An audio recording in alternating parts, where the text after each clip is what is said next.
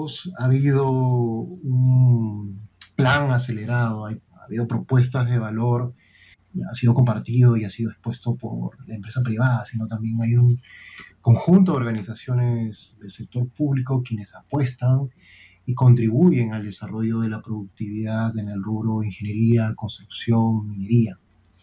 En esta oportunidad tengo el honor de invitar a la presidenta de la red Bingo Blatán, Sarmiento, Valentina Sarmiento, eh, quien lidera esta organización cuyo objetivo es promover, aumentar la productividad de la industria de la construcción a través de la transformación digital.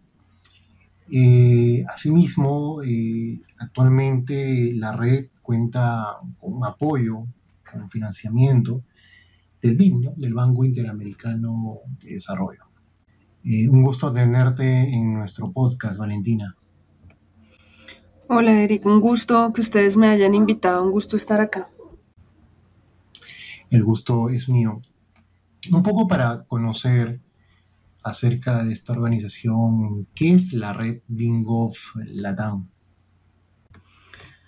Bueno, Eric, como, como tú lo mencionaste, la red principalmente es un compilado de países, es una iniciativa que nació desde la unión de ocho gobiernos. Al inicio nacimos, estábamos, eh, estaban cinco gobiernos y ahorita ya somos ocho, que lo que hacemos es reunirnos básicamente para acelerar los programas nacionales de implementación BIM, para promover lineamientos comunes y favorecer el intercambio comercial y de conocimiento en la región principalmente lo que somos. Ahorita estamos Argentina, Brasil, Chile, Colombia, Costa Rica, México, Perú y Uruguay. Y, tenemos metas variadas, todas direccionadas hacia lo que tú mencionabas ahorita y es aumentar la productividad de la industria de la construcción en la región. La organización, básicamente nuestra, nuestra línea de trabajo es que en el 2016 eh, desde Plan BIM Chile hubo una iniciativa de crear esta red y se empezó a buscar la, manera de tener eh, otras organizaciones de multibanca multinacionales que pudieran respaldar al grupo. En el 2018 eh, hubo una primera reunión en Chile, como te comentaba, con cinco países, Argentina, Brasil, Chile, México y Uruguay. Y en esa se empezó a consolidar la idea Luego tuvimos en el 2018 otra segunda reunión en la que ya se sumó Colombia y Costa Rica para que en el 2019, a través de la adjudicación de fondos del BID, a través de un eh, BPR, bien público regional, se consolidara eh, la red como tal. Esta al final, eh, mejor dicho, se inició en el 2019 con este, este inicio en nuestra cuarta Asamblea General que tuvo lugar en Argentina. Entonces ahí ya, ya nos consolidamos y desde ahí es que hemos empezado a trabajar. ¿Cómo eh, actualmente está contribuyendo en nuestra industria? ¿Cuáles eh, son las propuestas concretas que viene desarrollando la organización? Mira, nosotros desde, desde el 2020, después de esta consolidación que te comentaba ahorita, empezamos a generar o a consolidarnos como a través de grupos de trabajo con diferentes finalidades. Ahorita tenemos un comité de estrategias, otro comité de estándares, otro de formación de capital humano, otro de interacción y alianzas con otras redes públicas y otro de web. Estos comités nos han permitido difundir nuestras iniciativas de diferentes maneras. Particularmente en el comité de estrategias, por ejemplo, lo que nosotros estamos haciendo es un compilado de las experiencias de todos nuestros países para poder apoyar a países eh, que no hayan implementado BIM o que no tengan una estrategia BIM a nivel nacional y que puedan aprovechar estas buenas prácticas para eh, solidificar sus planes. Esa es, es una parte. Por otro lado, en el comité de estándares lo que hemos logrado hacer es un poco compilar lo que hemos hecho eh, a nivel de adopción de documentos o generación de documentos para ver cómo lo estamos abordando desde la región, para mostrar a la región un panorama general de qué es lo que está pasando ya no solo a nivel de cada uno de nuestros países, sino a nivel global. Cómo estamos abordando, por ejemplo, la ISO 19650, cuáles son los términos que estamos eh, adoptando y cómo realmente, y esto tiene mucho que ver con lo que te comentaba al inicio, el objetivo de la red finalmente, cómo podemos eh, internacionalizar nuestros productos y cómo un colombiano puede trabajar en Chile y los productos chilenos se pueden llevar a Argentina y así podemos eh, abordar más BIM desde la región. Respecto a la formación de capital humano, hemos empezado a generar eh, talleres o, charlas en las que abordamos temas específicos. Si ustedes ven nuestro canal de YouTube, ahorita hay unas eh, charlas que subimos que hablan, por ejemplo, de IFC, que hablan de interoperabilidad y otras en donde van a poder empezar a adquirir este conocimiento para nivelar cómo estamos en la región. Respecto a la interacción y alianzas con redes públicas, esta es bien importante porque también hemos logrado a través de, la red consolidarnos como región en otro gran espacio que se llama la Global BIM Network o la Red BIM Global. Eh, está liderada por el Reino Unido, pero están muchos otros países participando. En este caso, por ejemplo, está el EUBIM Task Group, que es la otra red regional, que es la europea, y estamos nosotros como la única segunda red eh, regional de BIM. Entonces estamos representando a la región y además están nuestros países. Finalmente, en página web tiene mucho que ver con la difusión que estamos haciendo de nuestro material. Ustedes pueden entrar a nuestra página web y ahí van a poder ver todo lo que está pasando. a partir de abril van a poder empezar a ver eh, cuáles son las últimas noticias, qué está pasando en los países, cuáles son los términos de adopción y demás de todo lo que está pasando en la región. Entonces esto es lo que queremos aportar, básicamente conocimiento, pero conocimiento a nivel regional y queremos también difundir todo lo que está pasando a nivel regional. Claramente es una parte muy importante eh, de, lo que pasa en la transformación digital y es no solo estamos hablando de temas técnicos, sino también estratégicos. Y como lo abordamos en nuestra región puede ser muy diferente a cómo se aborda en otras regiones. Entonces queremos eh, dar ese conocimiento y, hacerlo eh, internacional. E, esa opción que mencionas es muy cierto. Cada país trabaja bajo su propio concepto, bajo sus métricas, pero creo que todos respetan un principio, un principio común. 2020, un año distinto a los demás, incluso actualmente, el COVID, la pandemia. Eh, muchas industrias, eh, muchas propuestas han surgido, ha habido como un salto al tema de la digitalización, ha habido mayor interés, se han roto muchos paradigmas. Personalmente, nosotros bueno, es un ejemplo, ¿no? Creíamos que estar en una oficina física era el todo, pero ahora hemos sido más productivos estando en casa, trabajando. Bueno, eso depende también del tipo de industria.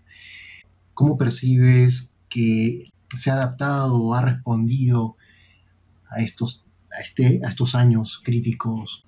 Mira, como, como tú lo mencionas, el 2020 fue un año particular fue un año no, no con muy buenas noticias para muchos sectores, pero en términos de lo que hablamos de digitalización, particularmente sobre digitalización del sector de la construcción, fue un año que en últimas nos favoreció, nos favoreció en muchos sentidos, nos favoreció, por ejemplo, en términos red, encontramos que era claramente muy fácil reunirnos online y, y lo podíamos hacer continuamente y esto aceleró nuestro ritmo de trabajo en nuestros comités.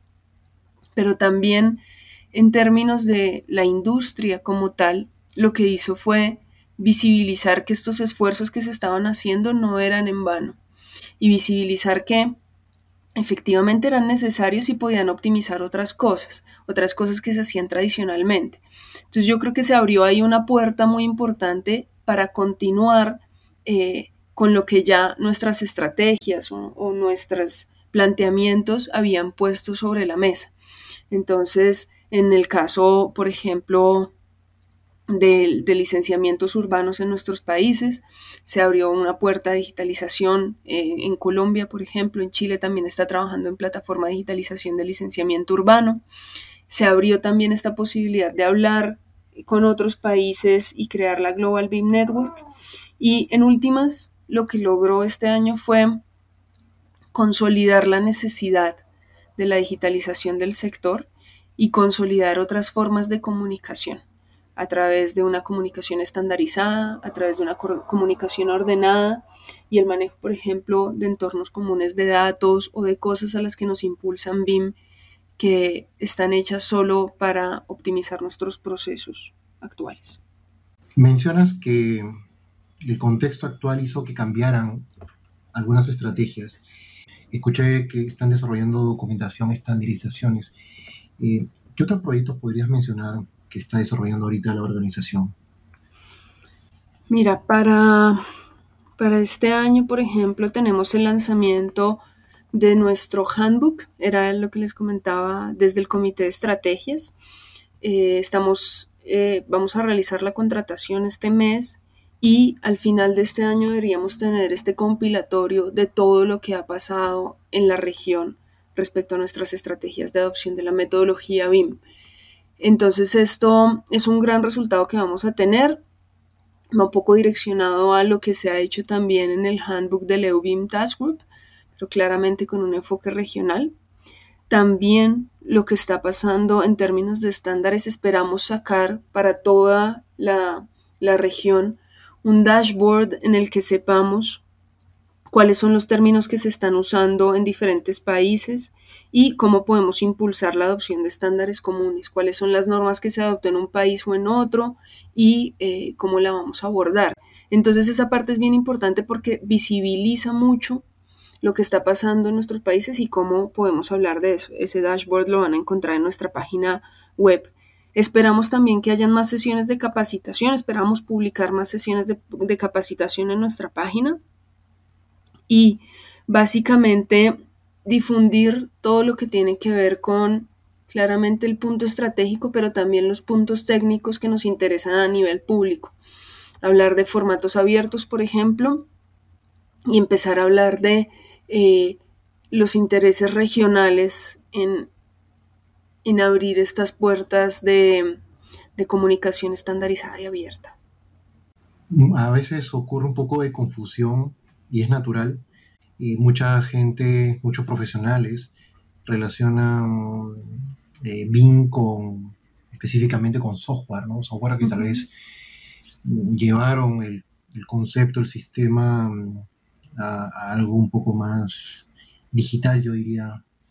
Eh, tengo entendido que este handbook no va a tratar sobre un software específico, sino son las prácticas, guías, estándares que ustedes están integrando de los feedback que dan diferentes representantes de cada país, ¿no?